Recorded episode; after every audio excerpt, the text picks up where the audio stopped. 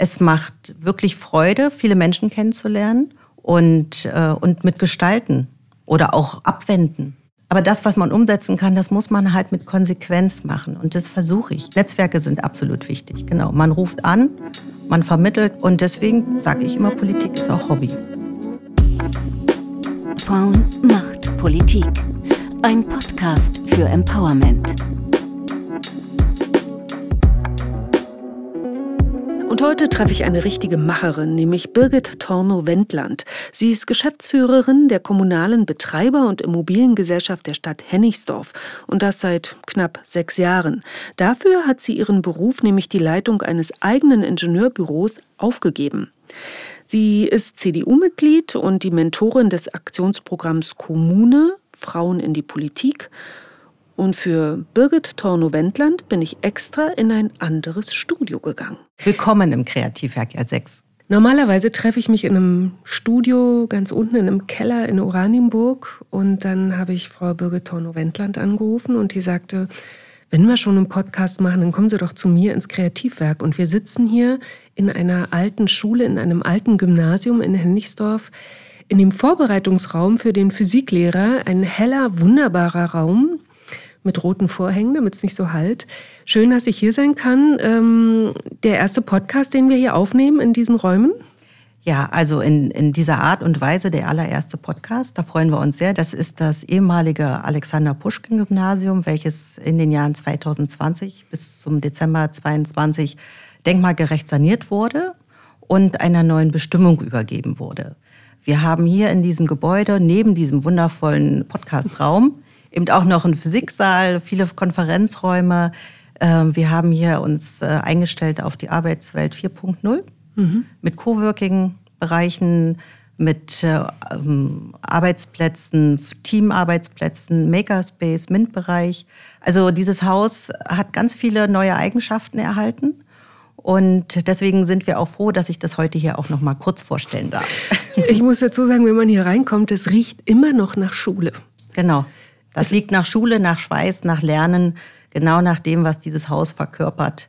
Wir sagen immer, dieses Haus verkörpert hier ähm, Denkmalgeist, mhm. aber gepaart äh, mit Neuem, mit Innovativem. Und Sie sind mittendrin. Sie sind die Geschäftsführerin der kommunalen Betreiber- und Immobiliengesellschaft der Stadt Hennigsdorf und damit Chefin dieses Hauses, oder? Genau. Ja, kann Richtig. man so sagen. Mhm. Hier gleich nebenan wird das äh, Stadtbad saniert. Da sind Sie auch noch. Äh, das wird sogar nicht saniert, sondern es wird neu gebaut. Genau, ja. da sind wir gerade in den letzten Zügen.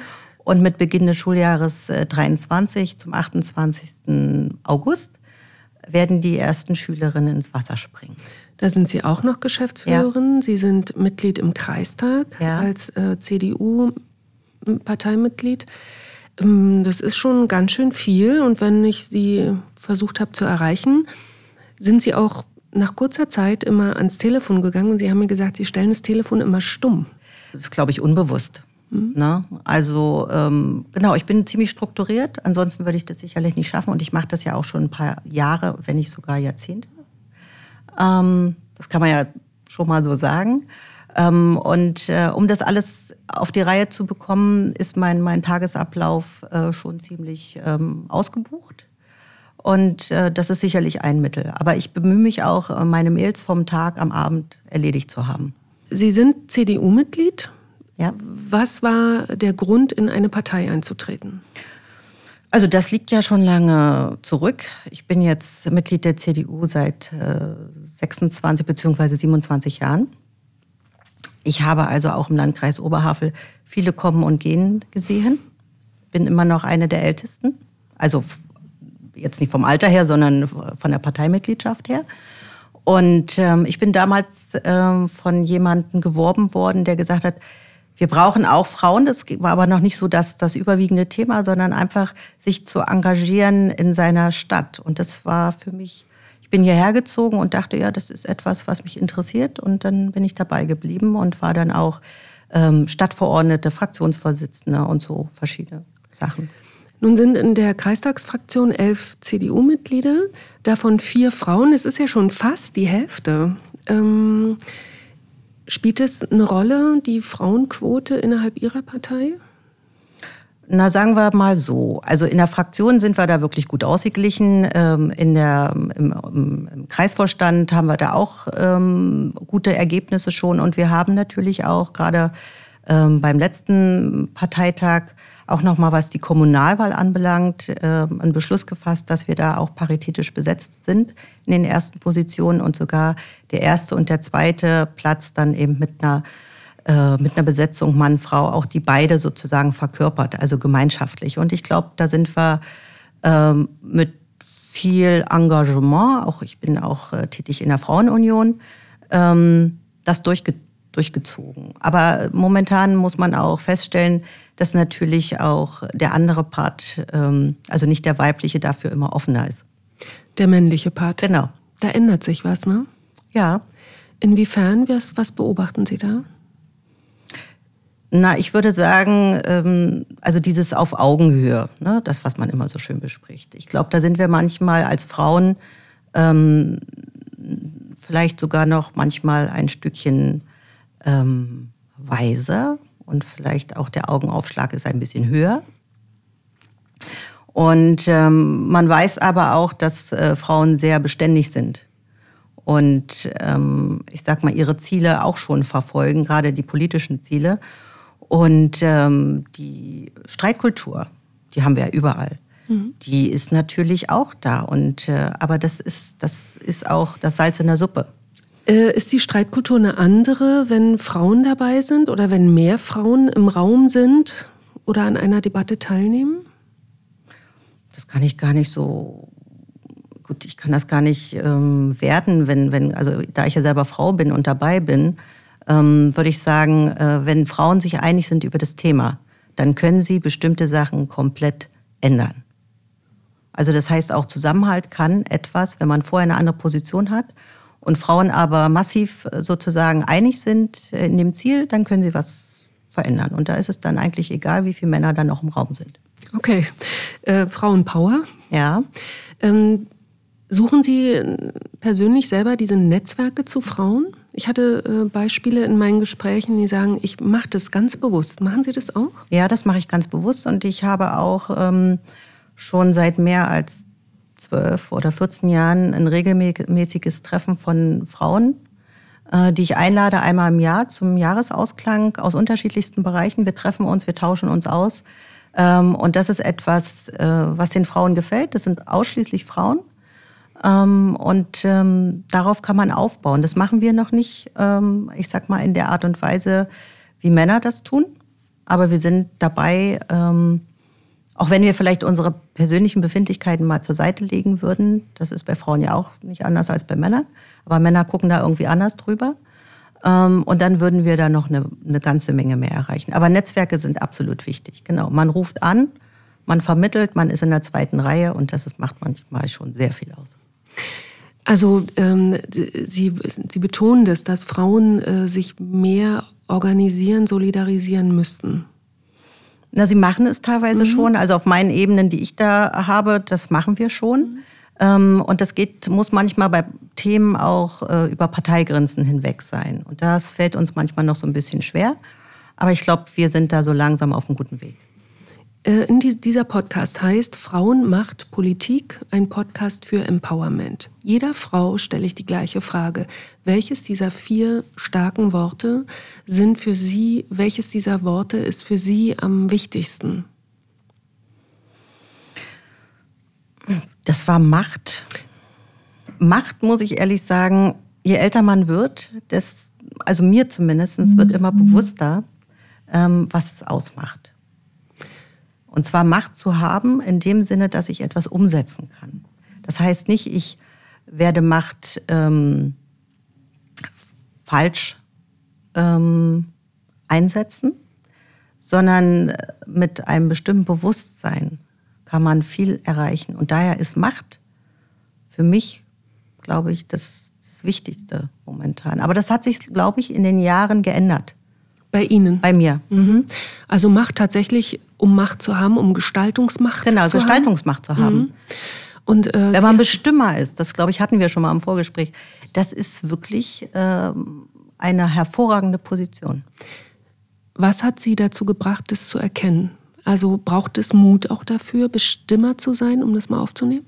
Ja, es braucht Mut, es braucht auch Konsequenz. Ähm, und dessen bin ich mir fast tagtäglich bewusst.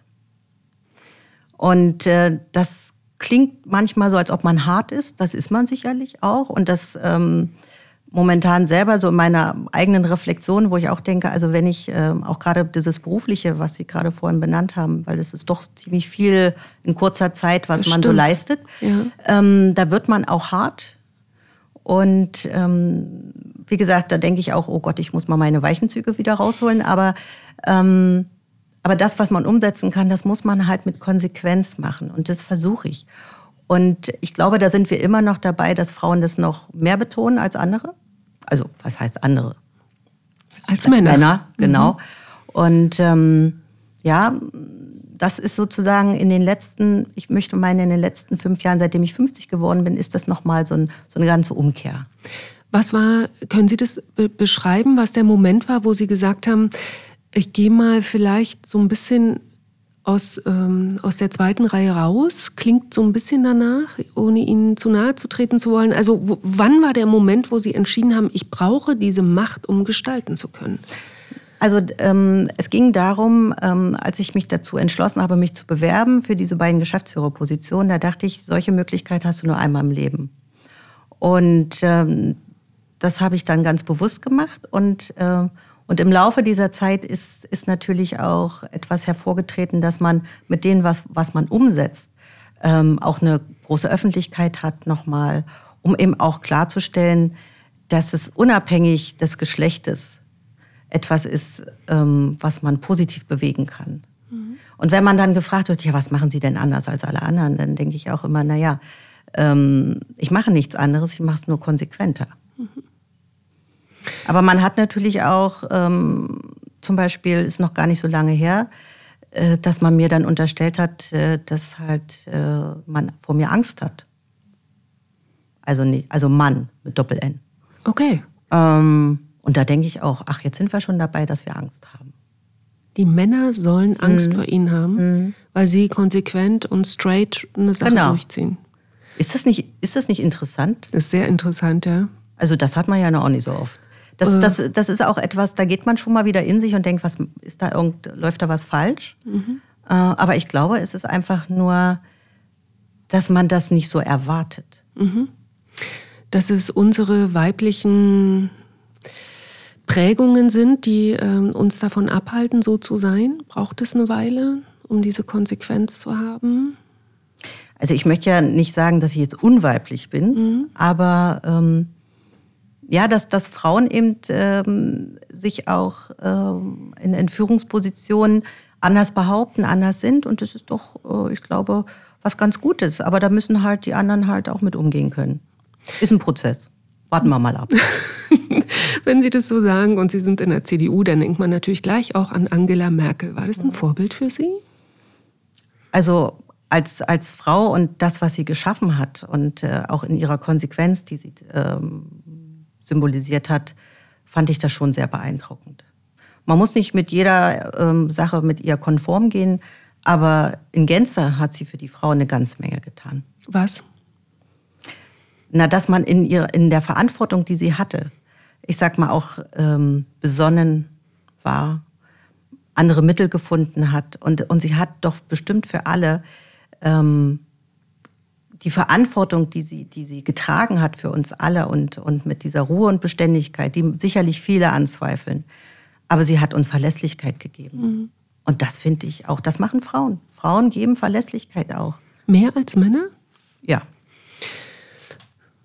Ähm, sie haben drei Töchter, richtig? Ja. Das ist ja oft dann auch so ein Totschlagargument. Ähm, aus vergangenen Zeiten, dass gesagt wird, ja, die kümmert sich nicht um ihre Kinder oder es klingt jetzt vielleicht zu hart und, und unsauber, aber die Frage, andersrum, die Frage, wie schaffen sie das alles, wird ja immer noch eher Frauen als Männern gestellt. Wie oft wurde Ihnen diese Frage gestellt? Beruf und Familie, wie kriegst du das alles unter einen Hut? Also äh, ich kann mich nicht daran erinnern, dass mir diese Fragen eben nicht gestellt worden sind. Nicht ähm, gestellt, ja, interessant. Ja. Genau. Ähm, also und ich war dann auch noch zum Anfang alleinerziehend. Und also ich habe alles das mitgenommen, äh, deswegen, man merkt es ja auch äh, schon an Namen. Ich sage immer, Frauen mit Doppelnamen sind Frauen mit Vergangenheit. ähm, also ähm, ja, meine, meine Töchter, ich habe drei Töchter. Ähm, meine ältesten beiden Töchter, die haben selber schon Familien und die sagen auch immer das, was ich auch ähm, arbeitstechnisch, aber auch äh, im Ehrenamt gemacht habe. Das bewundern sie, auch das, was ich alles geleistet habe und immer noch leiste. Aber sie selber würden diesen Weg nicht einschlagen, weil sie eben auch gesehen haben, dass viel Zeit damit verbunden war. Ich habe es halt organisatorisch gelöst. Ne? Auch äh, meine Eltern haben mich damals äh, zum Anfang noch mit unterstützt. Da bin ich auch sehr dankbar. Ähm, und das sind natürlich Sachen, äh, die diesen Weg geebnet haben. Aber mir war das auch immer wichtig, das zu tun. Und meine Töchter sagen immer, Mama, warum musst du das machen? Dann sage ich immer, ja, wenn ich es nicht mache, ähm, vielleicht gibt es noch andere, aber momentan sind nicht so viel da. Genau diese Frage hätte ich Ihnen auch gestellt. Warum machen Sie das alles? Machen Sie es aus einer Notwendigkeit her oder es macht Politik ist ja auch wie Hobby. Ja. Und, ähm, und das sehe ich auch so. Es macht wirklich Freude, viele Menschen kennenzulernen, unterschiedliche Auffassungen, ob ich die immer toleriere, also doch tolerieren tue ich aber ob ich das immer für mich, das ist eine ganz andere Sache. Ähm, und trotzdem kann man etwas im Kleinen wie auch im Großen bewirken. Und, äh, und mit gestalten oder auch abwenden. Es geht ja nicht nur um gestalten, sondern auch zu sagen, das ist eine Zieldefinition, der geben wir uns sozusagen eine Richtung vor und die nehmen wir alle mit. Und deswegen sage ich immer, Politik ist auch Hobby. Ist Verantwortung gegenüber jedem Einzelnen. Mhm. Sie machen das im kommunalen Bereich. Haben Sie mal an die Bundespolitik gedacht oder ist das ein Bereich, gerade vielleicht der kommunale Bereich, wo man direkter arbeiten, tätig werden kann? Also man sieht ja auch gerade im kommunalen oder gerade auch auf Kreisebene, wo die Grenzen sind. Ähm, und ähm, Landespolitik und Bundespolitik äh, sind sicherlich schöne Sachen, aber dann hätte ich ja meinen beruflichen Werdegang ganz anders einschlagen müssen. Also niemals richtig dran gedacht. Mhm. Äh, Sie wirken sehr entschlossen. Sie sagen auch, Sie sind äh, konsequent, sehr ruhig, äh, bedacht, erfahren. Ist Ihnen irgendwas überhaupt mal misslungen in Ihrer beruflichen Welt? Ja gut, also ich sag mal, es gab auch bei mir Rückschläge, so ist das nicht. Ähm, aber da bin ich auch sehr froh, dass ich das hinter mir gelassen habe. Es gibt ja immer zwei Sachen. Entweder igelt man sich ein, geht weg oder sagt, okay, das haken wir jetzt ab und äh, gehen dann nochmal neu los. Und das habe ich gemacht. Mhm. Also und das ist, glaube ich, auch etwas, wo man sagt, oh, guck mal an. Ähm, und das ist aber auch etwas, was man mit sich persönlich sehr ausmacht. Mhm. Und gerade, ich sag mal, ich bin jetzt 56, also da ist ja auch schon viel Leben hinter mir. Ähm, und äh, bestimmte Sachen, also ich sage immer, für mich gibt es immer ein Motto, steh zu deinen Entscheidungen. Und egal, wie sie aussehen. Und das habe ich das mache ich konsequent. Mhm. Was braucht es, damit mehr Frauen sich äh, für, diese, für dieses Machen entscheiden? Na, ich glaube, es, ist, es sind manchmal unsere Regeln, die so kompliziert, kompliziert wirken. Auch gerade in der Kommunalpolitik. Ähm, als wir jetzt nochmal ähm, die Mentorinnen und Mentoren angesprochen worden sind, äh, jetzt äh, im Zuge dieses einen Jahres, was wir da äh, machen durften. Ähm, da ging es auch nochmal darum, was würden Sie noch, was fällt Ihnen noch ein, was können wir machen? Da habe ich aufgeschrieben, wir müssen doch endlich mal darüber nachdenken, das Ehrenamt oder eben auch ähm, so zu etablieren. Ähm, warum nehmen wir nicht einen, einen Tag in der Woche, alle 14 Tage, einmal im Monat, um das von frühmorgens bis abends zu machen? Ähm, um genau diesen Argumenten entgegenzutreten. Kinder würden dann betreut werden, Verwaltung wäre dann sozusagen auch innerhalb der Arbeitszeit äh, verankert in diesem Geschäft. Also wir müssen das neu denken. Es geht nicht nur um Kinderbetreuung und äh, diese Sachen. Man kann vieles organisieren und das, wenn man eine Familie hat, dann ist man, hat man das ja ähm, auch auf mehreren Schultern. Ähm, aber ich glaube, wir müssen da komplett noch rangehen, auch mit dem, was wir selber an Beschlussvorlagen haben. Das, das, das stößt einen ab, das will keiner lesen. Mhm. Also man muss aufs, sich aufs Wesentliche konzentrieren und das ist wirklich schwierig. Ja, einfach die Rahmenbedingungen dafür auch zu ändern. Genau. Ja. Ähm, Sie haben es vorhin schon mal an, angedeutet, es ändert sich so ein bisschen schon was. Also ähm, das habe ich auch in den Gesprächen wahrgenommen. Ähm, Es wird immer gesagt, es ist gut, dass Männer zum Beispiel Elternzeit nehmen und mehr für ihre Kinder da sein müssen. Eine Frau von den Wirtschaftsjunioren sagte zu mir zum Beispiel, ja, äh, die Sitzungen müssen nicht wegen mir geändert werden, sondern wegen der zwei Männer, die bei uns im Vorstand mit sind, weil die einfach ihre Kinder von der Kita abholen müssen. Sehen Sie da eine Veränderung? Spüren Sie das auch? Also ich möchte mal sagen, die Generation, ähm, die ich vertrete, die haben ja die die Generation, die jetzt gerade 30 oder Mitte 30 ist, ähm, erzogen. Mhm. Und da ist viel Gutes schon mal rübergekommen. Und ähm, deswegen gibt es eine neue Generation von Mann, die auch ein ganz anderes Bewusstsein hat, was Arbeitsaufteilung. Das ist gar nicht, manchmal muss man das überhaupt nicht mehr in den Raum stellen, weil das eine Selbstverständlichkeit ist. Und da denke ich, da ist schon viel passiert. Und die nächste Generation äh, meiner Enkelkinder, die werden wahrscheinlich noch mal ähm, aufgeschlossener werden dem einem gegenüber. Ähm, und das, deswegen glaube ich auch, es verändert sich was. Auch in der Generation, die ich vertrete, da ändert sich auch was, weil man merkt, man kommt mit anderen, mit alten Sachen nicht mehr klar. Oder sagen wir mit althergebrachten. Was sind Sachen. für Sie typische althergebrachte Sachen? Na, zum Beispiel auch, ähm, also zeitliche Organisationen, ähm, dann eben auch inhaltliche Sachen, die dann immer noch mal wieder zur Disposition stehen, die eigentlich schon total weg sind. Auch ähm, neue Gedankengänge zulassen, einfach offen sein. Das heißt nicht, dass ich, dass ich dahinter stehe, aber einfach mal zuhören. Das, ist, das tut ja nicht weh. Und, und ich glaube, da entwickelt sich gerade was. Ist Zuhören eher eine weibliche Eigenschaft oder entwickelt sich das jetzt auch? Kann man naja, Frauen können ja zuhören und trotzdem noch was anderes machen nebenbei. Ne? Und äh, gerade Mütter sagen ja, wir sind ja so, wir können zuhören oder haben es auch nicht zugehört. Also das weiß ich jetzt nicht, ähm, aber offen sein dafür. Ich glaube, das müssen wir lernen. Das müssen wir viel mehr lernen. Ähm, auch wenn ich das gerade als Generationskonflikt sehe, gerade mit den neuen Arbeitsformen, da kann ich doch nicht sagen, wer braucht das. Nein, ich muss muss offen sein. Es wird sich etwas ändern in unserer Arbeitswelt. Und äh, die Work-Life-Balance, die von vielen als ganz positiv betrachtet wird, aber von vielen auch als negativ. Ich glaube, da müssen wir alle mal in uns gehen. Da, wird sich etwas komplett ändern müssen. Mhm. Und ähm, deswegen erhoffe ich mir wirklich, ähm, dass wir eine gute Durchmischung haben.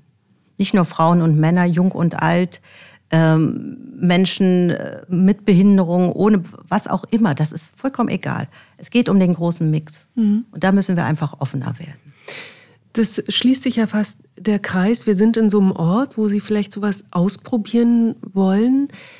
Was wünschen Sie sich, wenn wir uns in fünf Jahren wieder treffen würden? Hier genau in diesem alten Vorbereitungsraum fürs, für den Physikunterricht. Was glauben Sie, was dann hier ist in diesem Ort? In diesem alten Gymnasium? Also erstens hoffe ich, dass dieses Haus wirklich mit solchem Leben erfüllt ist, mm, dass wir hier diese Philosophie, die wir hier mit ähm, etablieren, auf Augenhöhe sich zu begegnen, die Du-Form zu haben. Also dass sich eben wirklich Kreativwirtschaft mit Biotechnologie verbindet. Das ist, äh, das ist zukunftsgewandt.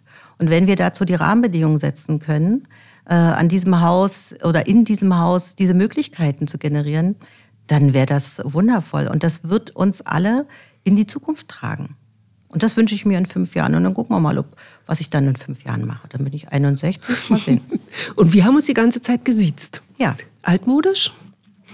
Mm, wir haben da vorher nicht drüber gesprochen. Mhm.